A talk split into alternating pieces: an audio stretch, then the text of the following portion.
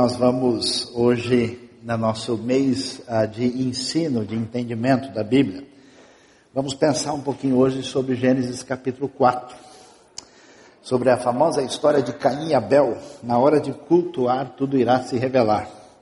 Então vamos ver o que, que a gente pode ah, descobrir dessa história tão interessante que tem muito a nos dizer. A Bíblia diz assim: que Adão teve relações com Eva, sua mulher, e ela engravidou e deu à luz Caim. Disse ela: Com auxílio do Senhor tive um filho homem. Voltou a dar à luz, desta vez a Abel, irmão dele. Abel tornou-se pastor de ovelhas e Caim agricultor. Passado algum tempo, Caim trouxe do fruto da terra uma oferta ao Senhor. Abel, por sua vez, trouxe as partes gordas das primeiras crias do seu rebanho. O Senhor aceitou com agrado Abel e sua oferta, mas não aceitou Caim e sua oferta. Por isso, Caim se enfureceu, o seu rosto se transtornou. O Senhor disse a Caim: Por que você está furioso? Porque se transtornou o seu rosto. Se você fizer o bem, não será aceito, mas se não o fizer, saiba que o pecado ameaça a porta. Ele deseja conquistá-lo, mas você deve dominá-lo. Disse, porém, Caim a seu irmão Abel: Vamos para o campo. Quando estavam lá, Caim atacou seu irmão Abel e o matou. Então o Senhor perguntou a Caim: Onde está seu irmão Abel? Respondeu ele: Não sei, sou eu responsável por meu irmão. Disse o Senhor: O que foi que você fez? Escute, da terra o sangue do seu irmão está clamando. Agora, amaldiçoado é você pela terra que abriu, abriu a boca para receber da sua mão o sangue do seu irmão. Quando você cultivar a terra, esta não lhe dará mais da sua força, você será um fugitivo, errante pelo mundo. Disse Caim ao Senhor: Meu castigo é maior do que posso suportar. Hoje me expulsas desta terra e terei que me esconder da tua face. Serei um fugitivo errante pelo mundo e qualquer que me encontrar me matará. Mas o Senhor lhe respondeu: Não será assim. Se alguém matar Caim, sofrerá sete vezes a vingança. E o Senhor colocou em Caim um sinal para que ninguém que viesse a encontrá-lo o matasse. Então Caim afastou-se da presença do Senhor e foi viver na terra de Nod, a leste do Éden. Ah, quando a gente começa a pensar nesse nosso mês sobre ensino, ah, a gente enfrenta uma certa dificuldade, porque muita gente mais ou menos tem a seguinte ideia. O importante mesmo é a gente sentir as coisas de Deus no nosso coração. É importante a gente tomar algumas atitudes práticas para que a vida caminhe mais ou menos bem. Aí chega na hora da pessoa se aprofundar no conhecimento de Deus, a pessoa diz: Não, isso é para meia dúzia de pessoas assim, meio malucas, que não tem muito o que fazer. Esse pessoal faz isso e a gente não precisa se preocupar com isso. Vamos ficar contentes com o arroz e o feijão vão ficar contentes com o básico. Nada pode ser mais complicado e equivocado. Porque a gente se esquece, ninguém vai querer fazer uma cirurgia, uma operação com um médico que não estudou anatomia. Ou com um engenheiro, fazer né, a sua casa com um engenheiro que passou em tudo, só foi reprovado em matemática. Ele só não entende direito a diferença entre 5 e 8. Os dois são parecidos, os dois são números, está tudo certo. Então, as conexões estão interligadas.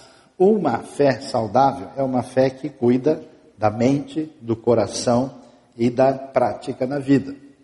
Então não pode haver um divórcio, um distanciamento. A gente precisa entender isso. Por quê?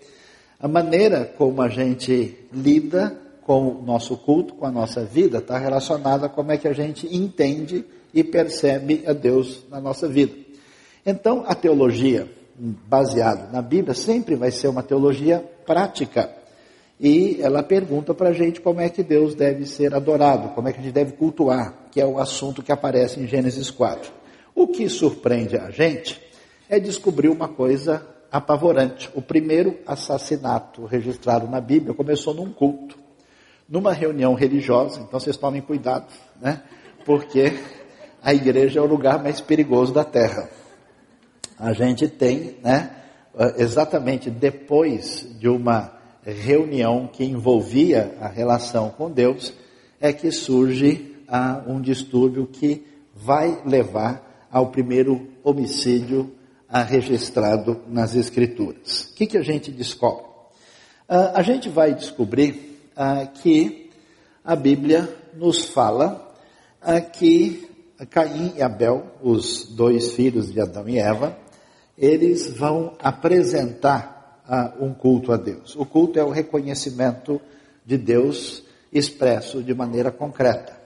E cada um chega com uma oferta diferente. E a gente começa a pensar, né? Ah, o famoso escritor português, José Saramago, internacionalmente premiado, escreveu assim, revoltado contra Deus por causa da história de Caim e Abel. E eu conheço muita gente da igreja que até tem uma revolta, mas uma revolta light, sem colesterol. Ele não fala nada assim porque não pode perguntar, porque pode ofender as pessoas da igreja. A Bíblia é tranquila, ele apresenta o texto, mostra para a gente e vai mostrar que existe diferença. Uh, Caim, a Bíblia vai nos dizer, é agricultor. Uh, Abel, o nome dele significa neblina, névoa, algo que passa rapidamente. Mesma palavra usada lá no Coelete, em Eclesiastes, para se referir a como as coisas passam de maneira muito rápida. Abel, ele cria rebanhos, particularmente ovelha e cabra. E a pergunta é, por que é que Deus aceitou um e não outro? Qual seria a denominação de Abel? Será que ele era batista? Será que essa é a razão? Quantos concordam? Levante a mão, né? Vamos lá. Então, qual que é a dúvida? Ah, talvez algumas pessoas vão dizer, não, o problema é o seguinte, é que Deus é, aí vai considerar que de um lado tinha maminha, alcatra, filé mignon, no outro tinha alpiste, grão de bico. Né? Sabe aquela história da churrascaria que você sente e o cara traz polenta e arroz de carreteiro e você começa a orar por ele pela família dele, para todo sempre? Pois é, a dúvida é a seguinte: será que Deus rejeita porque, porque eram vegetais? Né? Um chega com a salada de alface, né? pepino sonomono, e o outro chega lá com o filé na brasa, Deus não vai ter dúvida. A ideia parece interessante, mas nenhum texto bíblico sugere isso. Nada. Mesmo lá adiante em Hebreus, a, a, a ênfase é que Abel faz o que faz pela fé. E para quem imagina que quando a gente lê né, a lei, a, o Pentateuco, a Torá, imagina que só tem sacrifícios que envolvem animais, nós tínhamos a famosa oferta de cereal, né, que a versão antiga chama de manjares, uma tradução que não ajuda muito, é, que envolvia o fato de Deus abençoar é, o povo é, independente da sua atividade específica. Por isso, é, como essa ideia não faz sentido, não é essa a razão. Aí outros estudiosos levantaram a seguinte hipótese: o problema é que no mundo antigo havia uma briga entre os agricultores e os pastores de rebanho que andavam para lá e para cá de vida nômade, e esse texto está querendo dizer que Deus gosta de um e não gosta do outro. Mas uma análise mais ampla na, na Bíblia vai dizer que as coisas não são assim, porque você vai ver uh, como até o calendário depois do povo de Israel, ele está marcado por festas que envolvem a colheita, e a gente não pode imaginar que um texto tão especial como o Gênesis esteja refletindo uma espécie de resposta tão simplista em relação a isso.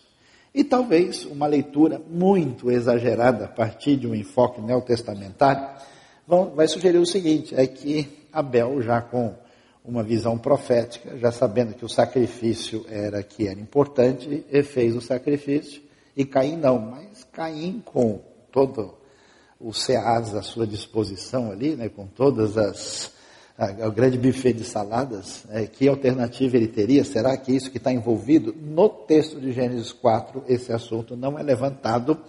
Então a gente precisa prestar atenção para saber por que o culto de Caim é rejeitado. O que, que o texto bíblico nos diz? Veja lá, passado algum tempo, Caim trouxe do fruto da terra uma oferta ao Senhor. Abel, por sua vez, trouxe as partes gordas das primeiras crias do seu rebanho. O Senhor aceitou com agrado Abel e sua oferta, mas não aceitou Caim sua oferta, por isso Caim se enfureceu e o seu rosto caiu, o seu rosto ficou transtornado. O que, que a gente vai descobrir nessa história? Por que Deus fez a diferença? Se você olhar com atenção, o texto bíblico vai dizer que Caim trouxe do fruto da terra. Ou seja, a oferta de Caim é uma oferta comum qualquer. Ah, não há nenhum esforço da parte de Caim ah, de trazer para Deus qualquer oferta especial. Caim não trouxe dos primeiros frutos, ele não escolheu a, a fruta mais suculenta e especial, ele simplesmente trouxe aquilo que ele achou na sua frente. O texto hebraico diz mipri, pegou do fruto, sem qualquer selecionamento muito particularizado. É aquele negócio né, que você fala, é preciso levar isso aqui para dar lá no orfanato. Aí você sai de casa e pega a primeira coisa que está na frente, assim, sabe aquele feijão que não cozinha, né? Que você joga na parede, ou ele fura a parede, ou ele volta na sua mão. Ninguém quer mesmo, né? É doação para a igreja, para lugares assim, aquilo que o sujeito não conseguiu mandar pelo lixeiro, ele manda depois, né? Então, é complicado. Ou seja, a maneira como Deus é tratado depende como a gente entende Deus, qual é o nosso conhecimento a respeito dele, qual é a nossa visão que a gente tem a respeito de Deus. É muito impressionante, mas é a gente que tem anos e até décadas dentro de uma igreja e tem uma visão sobre Deus que tem mais a ver com seu pai do que a Bíblia diz sobre Deus. Tem mais a ver com seus traumas na sua história religiosa do que sobre o que a Bíblia fala sobre Deus. Tem mais a ver com a sua percepção psicológica pessoal das suas relações complexas na sua história do que com a verdade expressa na Escritura. Pois isso a gente vai ver que essa percepção causa a teologia prática errada e a maneira errada de lidar com Deus. Para Caim, Deus não merece nada especial. Ele foi tratado como qualquer ah, como alguém que merece uma coisa absolutamente comum. Mas no caso de Abel, a coisa foi diferente. Abel, diz o texto, que ele trouxe as partes gordas, e você já está olhando feio para esse negócio de parte gorda, você sabe que não faz bem, mas o cheiro é uma delícia. Amém? Vamos tomar uma água aqui para melhorar a situação ele pegou as partes gordas das primeiras crias. O que, que Abel faz? Ele pega o melhor do rebanho e do melhor do rebanho ele escolhe a melhor carne. A maneira como a gente se relaciona com Deus depende do lugar que Deus tem na nossa vida. A gente descobre rapidamente o que é importante para as pessoas. Preste atenção: ninguém tem dinheiro para nada, ninguém tem tempo para nada, ninguém tem condições de fazer nada, mas você descobre que as pessoas conseguem para aquilo que é prioridade para elas.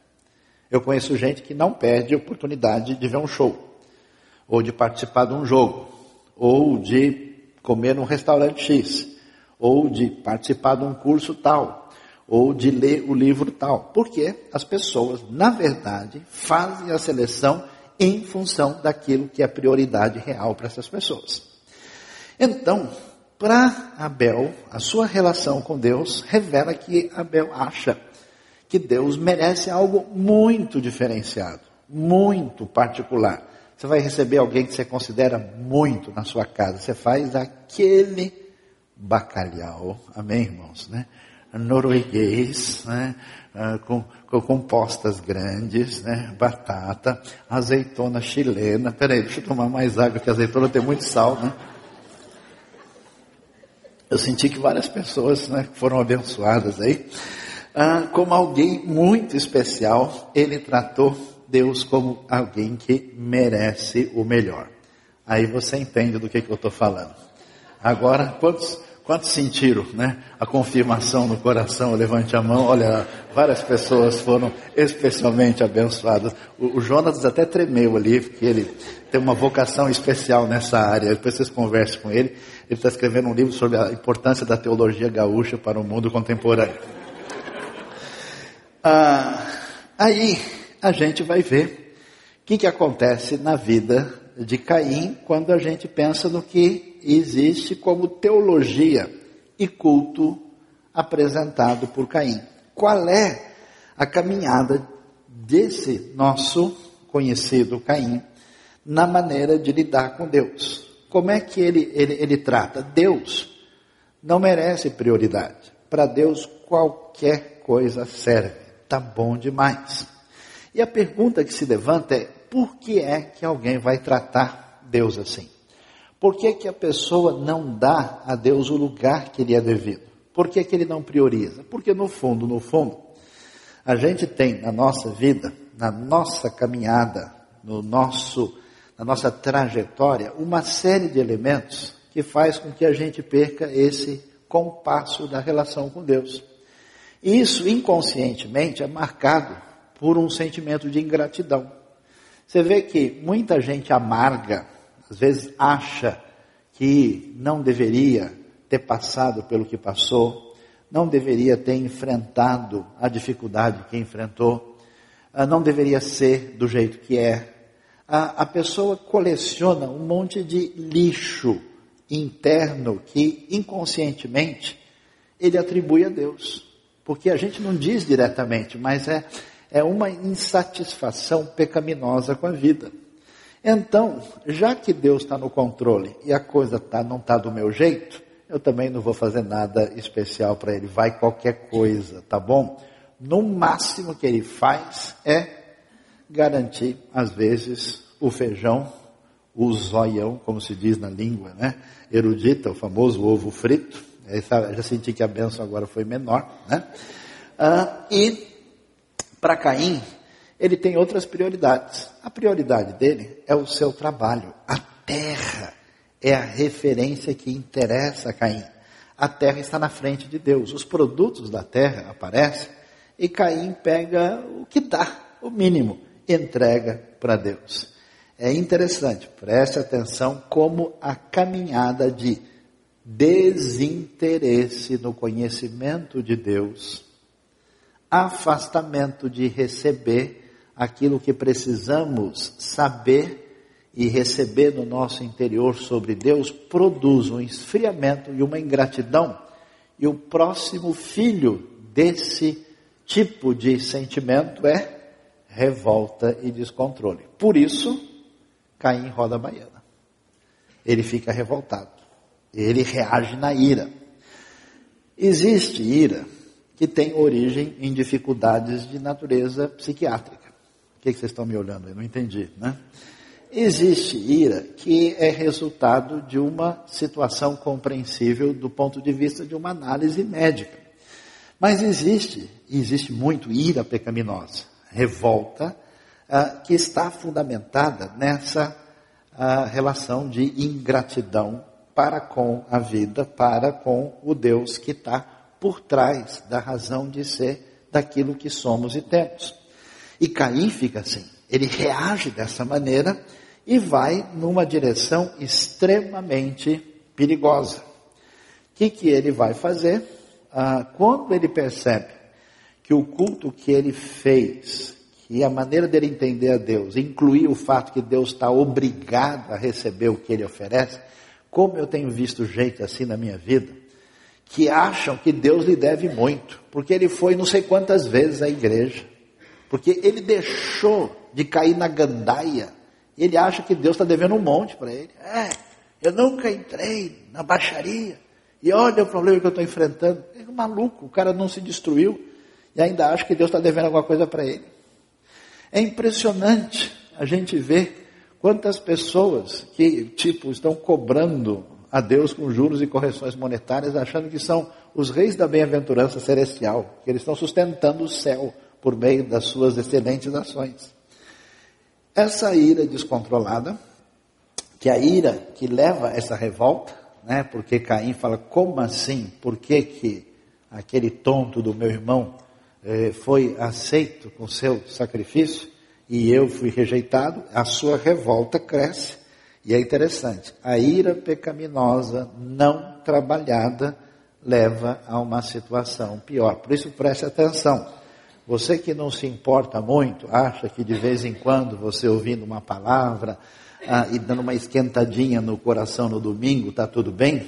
A ira, resultado, resultado dessa ingratidão, leva a um pecado mais grave. Esse pecado acaba trazendo uma ruptura completa com o irmão e com Deus. E é impressionante, porque é coisa de caso pensado. Né? Caim chama Abel para ir para o campo, chega lá, talvez, talvez ele não tivesse a intenção de matar, mas ele está de tal modo dominado pelo sentimento perverso que ele vai para cima do irmão e acaba matando, e assim ele rompe com o irmão e rompe com Deus. E depois, o que, que aparece na sequência? Aparece a Deus no cenário, falando para Caim que ele cometeu um grande erro, e é assustador perceber e que em nenhum momento Caim dá sinal de engatar a marcha ré. É muito preocupante para mim ver pessoas na minha vida que nunca pedem desculpas de verdade, que nunca admitem seus erros, que nunca olham e dizem, peraí, não, eu, eu, peraí, não é bem assim, é, desculpa, era desse jeito. Quem está nessa situação não tem nenhuma esperança. Você só funciona na base de uma grande virtude chamada arrependimento. Porque não há nenhuma pessoa que passe uma semana sem precisar de se arrepender de algo. Caim não tem nenhum arrependimento. Pelo contrário, o discurso dele é um discurso de muita gente que a gente conhece que é sempre piedade de si mesmo. Ah, eu sou injustiçado. É, também não aceitou meu culto. É, também é assim. Pelo contrário, toda palavra de Caim em relação a Deus é uma palavra dizendo: olha, ah, é pesado demais o castigo que eu recebi. Ah, mas assim o que vai acontecer comigo depois? Ele não engata a marcha ré. É interessante demais quando a gente lê a história do Caim que não conhecia Deus e não sabia que esse conhecimento deveria produzir culto que Deus merece, a gente deveria pensar, quando Deus pegar o Caim, ele vai fazer, né, com, vai saber com quantos gravetos se faz um altar. Vai fazer com quanto, vai saber quantos paus se faz uma canoa. Ele vai entender direitinho. Olha que coisa impressionante como é que Deus reage. Deus quando Caim peca do jeito que peca na sua ingratidão e revolta, Deus vai atrás do Caim quatro vezes. E que significa isso? Significa que Deus é bom e a sua misericórdia dura para sempre. A minha, minha maior dor de ver pessoas doentes no meio do povo de Deus é que elas não conseguem entender isso. Elas realmente acham que se elas trocarem o fruto se elas não trouxerem mais pepino e agora trazer, puder trazer tomate, ah, quem sabe Deus quer o tomate. Elas não entendem a maneira de se relacionar com Deus por meio da sua bondade sem fim que se revela desde o começo. Desde o primeiro pecado, Deus apresenta a sua proposta de redenção baseada no seu amor incondicional. Meu querido irmão, minha querida irmã, é a sua única esperança. Por isso, o texto bíblico vai fazer questão de dizer que Deus procura Caim quatro vezes. Vai atrás dele. E, e, Deus é muito da hora. Deus é o máximo. Se eu fosse você, me ligaria nele. Ele é demais. Porque o Caim, do jeito que é, em vez de Deus chegar chutando, como a gente imagina, com a ideia do ídolo que você criou na sua cabeça, que parece mais o Júpiter do Monte Olimpo do que o Deus revelado na Bíblia, em Deus de chegar detonando, ele ainda chega para o Caim e fala, Caim, está nervoso hoje? que houve? Seu time perdeu? Não vou nem dizer qual time que o Caim torcia, a gente conversa depois. Né? Por que você está furioso? Imagina, isso é pergunta de Deus fazer para o Caim, perguntar por que está furioso, já devia chegar logo resolvendo. Não, Deus pergunta, por que você está furioso? E a resposta de Caim é a pior possível. É, eu tenho razão de estar furioso, sim. Por quê? E Deus pergunta, imagina, olha a ironia do texto, como é que um Deus onisciente vai perguntar, olha, já viu o Abel por aí hoje? Sabe se ele foi passear? É, será que ele é, é, foi dar uma volta? Está fazendo algum curso na teológica? O que, onde é que foi parar o Abel? Né? Onde é que ele foi? E é a resposta de Caim é a mais simpática possível. Por acaso eu sou dono do meu irmão? Eu por acaso sou responsável por isso? Sou eu que mando o relatório do Abel agora? Ele responde assim, e Deus vai mais. Olha o detalhe da paciência, da didática, da bondade, do amor, na tentativa de trazer o Caim de volta. Meu querido irmão irmã, pecadores, Deus trata você assim, quer você de volta. É interessante, e a pergunta mais absurda, né? Ah, o que foi que você fez? Como se Deus precisasse né, de uma explicação. Caim precisa entender. Deus lhe dá a oportunidade de pensar no que aconteceu. Deus pergunta: O que foi que você fez para Caim? Onde a sua resposta também não é nada agradável. E vai terminar a história de maneira impressionante, porque o Caim disse: Olha, o meu castigo é duro demais para que eu possa aguentar. Não tem condições, tipo, olha a raiz da maldade aqui, Deus o senhor continua sendo a pessoa injusta e exagerada como sempre. O senhor nunca foi legal comigo o suficiente. O senhor não me deu a preferência quando estava claro para mim que eu sou o máximo. E agora o seu castigo não está equilibrado. Faça favor de alinhar, porque está duro demais. Deus diz ainda para o Caim, que o Caim fala, já que eu estou nessa situação, agora quem me encontrar vai me matar. Meus queridos, Deus é impressionante. Porque Deus, tá bom, Caim. Tá assustado, tá apavorado? Eu vou colocar um sinal em você. Esse sinal é um sinal de proteção. É um sinal da graça de Deus para que ninguém que encontre Caim venha matá-lo. Os nossos queridos amigos são tão loucos que eles transformaram esse sinal numa espécie de marca de gente amaldiçoada que foi perseguida através da história na terra. Uma loucura, o texto nunca teve essa intenção. Teve a intenção de dizer que Deus, apesar do Caim continuar com as suas cainices, Deus mostra a sua bondade e diz: Olha, você está apavorado com medo de morrer? Eu vou ser sensível à sua preocupação. Ninguém que encontrar você vai matar, porque você terá marca de proteção. Sabe por que Deus não detonou a sua vida com tanta burrada que você fez? Porque Ele é bom e a sua misericórdia dura para sempre. Sabe por que, que Deus não permite que você colha imediatamente todas as coisas ruins, das loucuras que passam pela sua cabeça e pela sua vida? Porque o seu amor quer resgatar você e atingir você com o seu amor, com a sua graça sem fim. Quem matar Caim será castigado sete vezes.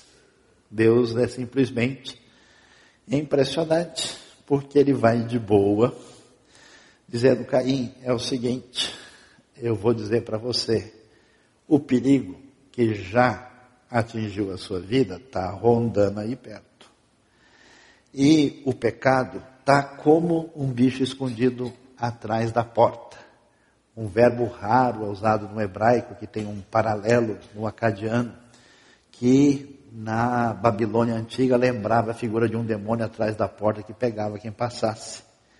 O paralelo, o verbo raro, que quase personifica aí o pecado mora, é, que está junto de você e tentando atacá-lo, diz Caim, olha, tome cuidado, porque você corre o grande perigo e você tem a responsabilidade de não ceder, porque senão você vai ter resultados mais complicados. Deus ainda avisa do perigo. E não tem jeito. A gente pensa que é exagero de Deus, mas é coisa boa de Deus. Às vezes Deus nos faz perder algumas coisas para a gente ter oportunidade de enxergar uma realidade lá na frente. Caim tem como o que na sua vida? Qual é o seu dia a dia? Qual é a sua prioridade? É a terra. O fruto da terra, na hora de escolher, ele economiza para trazer para Deus. Pois é, Caim, seu amante dos frutos da terra, fique sabendo que agora você não terá mais a terra à sua à disposição. A terra é tirada, Caim agora vai ser alguém que peregrina sem ah, ter da terra o fruto, a terra que foi maculada por esse pecado, contra Deus e contra o próximo, e Deus mostra sua grande misericórdia, colocando o sinal de proteção em Caim. Por isso a gente precisa entender como conhecer a Deus, saber quem Deus é, receber o entendimento sobre Deus na nossa mente, no coração, transforma o nosso culto, transforma a nossa adoração. E adoração não é esse momento aqui, é a vida. Se a gente não aceita que aquilo que Deus tem a dizer sobre Ele é tão importante e precioso para nós, a gente não estará adorando a Deus. Por isso, o conhecimento de Deus, o ensino sobre Deus é tão vital para a sua vida. Quebre os ídolos da sua cabeça e leia a palavra de Deus. Entenda quem Deus é. Deixe de pensar de maneira equivocada. Sem a transformação da sua mente, você não vai em lugar nenhum. Você vai continuar. Eu fico assustado com pessoas que fazem perguntas que você percebe que ele perdeu a referência fundamental do Evangelho. Ele está fazendo perguntas que não fazem o mínimo sentido para quem entendeu a graça. As perguntas estão erradas porque o foco central está desalinhado. E é interessante observar os resultados disso, que a gente não percebe. É o resultado da cirurgia sem anatomia. É o resultado do prédio sem matemática. Caim perdeu o irmão, amizade, relacionamento com quem viveu em casa junto com ele. Caim perdeu a terra, que é a sua profissão, a sua vida. Quantas pessoas no embaraço da sua caminhada perdem e perdem muito. E pessoas às vezes capazes, inteligentes, de boa formação, faz bobagem, perdeu a dimensão. Perdeu a paz e a segurança. E que o equilíbrio emocional de Caim vai para o vinagre. A reação dele é, é, é, é abrupta é descontrolada. Ela tem o fundamento nessa atitude pecaminosa, onde mostra que ele perde aquilo que realmente sustenta a nossa vida, que é comunhão com Deus. É interessante, a pessoa perde essas coisas e ele fica vendo miragem. Ele fica achando, não, mas quando tiver um pouco mais de conforto na vida, eu vou estar melhor. Deixa eu ganhar mais um pouco de dinheiro, aí eu vou estar sorrindo. Deixa eu conseguir alcançar o título X? Bobagem, você não vai a lugar nenhum. Se a sua sintonia não se der com o Criador, você pode encher do que você quiser, você vai continuar matando Abel por aí e arrumando confusão na sua vida. É interessante a gente ver a loucura que é esse caminho. Por quê? Porque a gente nunca vai saber quem é Caim, quem é Abel. Os dois fazem culto. Os dois vêm na igreja. Os dois têm altar. Os dois trazem tudo. E a gente não tem condição. Deus sabe como é que está o coração. Mas surpreendentemente, o caminho de Caim, ele vai ser um caminho, adivinhe, religioso. Pouca gente consegue ser tão bandido como uma pessoa religiosa. E é muito interessante porque o caminho de Caim pratica os rituais, a Bíblia nem diz que o Caim, que Deus pediu qualquer altar, foi ele lá que fez. Não sei nem se era para fazer. E alguns estudiosos até dizem que Caim simplesmente fez aquilo que era previsto. E que Abel inventou um negócio diferente, porque Adão lavrava a terra e Caim repetiu, enquanto Abel fez um negócio que estava cogitado ainda, mostrando uma atitude de inovação, de autenticidade. Como é assustador você ver gente que cultua sem saber o que está fazendo, sem relação, sem coração, de maneira mecânica, absolutamente sem sentido. Caim pratica os rituais, ele gosta de igreja, ele gosta de religião, fala em nome de Deus, que beleza, está lá apresentando, trouxe, né? O texto fala, né? Um altar, um sacrifício lá, uma oferta ao Senhor. Mas, como acontece na vida de muita gente, não tem fervor nem dedicação. Quanta gente na sua relação com Deus está morta, porque você vê que a pessoa não tem coração. Ele não crê em Deus, ele crê numa ideia, num conceito. Deus não abençoou a sua vida, não curou o seu coração, não mexeu dentro dele. Ele está morto, Mas ele é religioso, ninguém percebe, nem ele. E tem mais, envenenado pelo mal, ele não se questiona. Ele não tem a grande virtude de falar mal de si mesmo. Não tem autocrítica, não tem chance de tirar o carro da garagem porque não tem marcha ré. Quem não tem marcha ré não vai a lugar nenhum. Como tem gente dando burrada na sua vida, mesmo que todo mundo fale cem vezes para a pessoa que é uma coisa, ele nunca admite que ele está errado. Não é capaz de baixar a bola. Autocrítica é a palavra moderna que inventaram para aquilo que a Bíblia sempre chamou de arrependimento. E é desequilibrado emocionalmente, porque quando está complicado, na sintonia maior, vai, nada vai funcionar. A gente chuta quem está na frente. A gente bate pesado, a gente se enche de raiva, a gente tem desejo de vingança, a gente quer prejudicar o outro. Toda essa loucura vem porque a gente não tem recebido no nosso coração a revelação do Deus que cura, salva, redime e que vai atrás de você com seu amor incondicional. Por isso, pessoas assim se tornam loucas, só pensam em si mesmas, só falam em si mesmas, estão num redemoinho interno, sem sentir a dor do mundo, sem se interessar pela missão da igreja, se achando injustiçados e sempre agindo em função do seu próprio conforto. O caminho de Caim é mortal. E é um caminho de independência de Deus. Caim não caiu a ficha que Deus vindo atrás dele é sua única esperança. Mas ele diz bem claro: eu não preciso disso. Minha cabeça é suficientemente inteligente. Meu poder de caminhada e decisão me garante eu vou continuar reclamando. Não vou beber de nenhuma dessa oferta de graça de Deus. E a Bíblia diz que da geração de Caim, o sétimo, a partir da sua geração, vindo de Adão, é o primeiro indivíduo que inicia a bigamia e a violência no mundo, em oposição ao sétimo, do outro lado da genealogia de Sete, que é Enoque, que andou com Deus e Deus o levou. Caim dá origem a toda uma civilização de progresso e nos lembra o mundo antigo mesopotâmico com a sua idolatria, com a sua opressão, com a sua maldade que entra em contraste com a revelação de Deus dada ao povo de Israel. Portanto, a gente deve hoje pedir que você reconheça o amor de Deus por você. Quem está correndo atrás de você o tempo todo é o Deus da sua graça sem fim, que até mesmo para alguém que a gente não imagina, o nosso conhecido Caim, Deus apresenta o seu amor e a sua redenção. Quer medir a sua fé?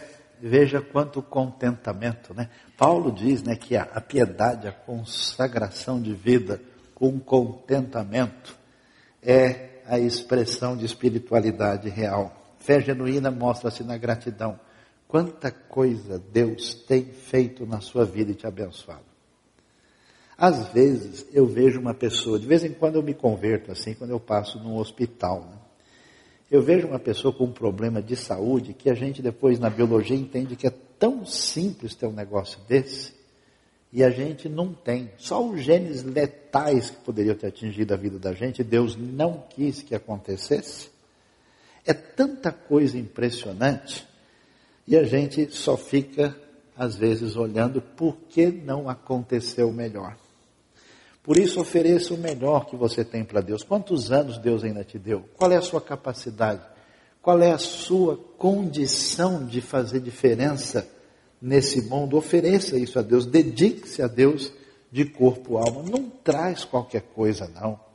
Não joga qualquer negócio que você não tinha onde jogar e você atira. Não faça isso. Caminhe na direção de ser um Abel na prática. O Abel que morreu cedo, mas vive para sempre. Abel que fez o culto certo, pagou caro por isso. Mas a sua memória jamais será esquecida e permanece forte e viva no Novo Testamento. Dê prioridade ao reino. Se você não der, daqui a uns anos você vai se lembrar dessa mensagem e vai lembrar com tristeza. Disponha-se a servir. Não viva a sua vida achando que se você se beneficiar, isso vai encher seu coração, porque não vai. Contribua regularmente, quer seja aqui, em qualquer lugar, mas as necessidades no mundo de Deus, na obra, é tão impressionante. Veja como é que você pode fazer diferença com os recursos que Deus tem dado. Participe das atividades da igreja do corpo de Cristo, porque se alguém não consegue nem gastar tempo e energia com seus irmãos de fé, como é que essa pessoa vai fazer diferença efetivamente? E principalmente, cuide do seu coração. Não deixe o veneno tomar conta. Não deixe o pensamento equivocado machucar você, porque você não conseguirá ir a lugar algum com esse tipo de percepção da sua vida. Que Deus abençoe a gente e que a gente vai na, possa caminhar na direção certa, porque o problema de Caim foi achar que Deus poderia receber alguma coisa mais ou menos. Poderia ser tratado de qualquer jeito. Ao que eu sei sobre Deus, tá bom demais. Tem dez anos que eu não leio nenhum livro que alinha a meu entendimento sobre Deus. Tem cinco anos que eu não leio o livro completo da Bíblia. Tem tanto tempo que nenhuma ideia minha é realinhada em função do conhecimento de Deus. Que raio de cristão você é? Por que, que você tem que ser louco de enganar-se a si mesmo? Você vai acumulando uma forma de pensar onde o Deus que aparece na sua cabeça, nem de perto, é o Deus bendito, cheio de graça, que se revela plenamente na pessoa de Cristo Jesus. Deus abençoe a nossa vida, abençoe o nosso coração e ajude a gente nessa caminhada correta. Amém?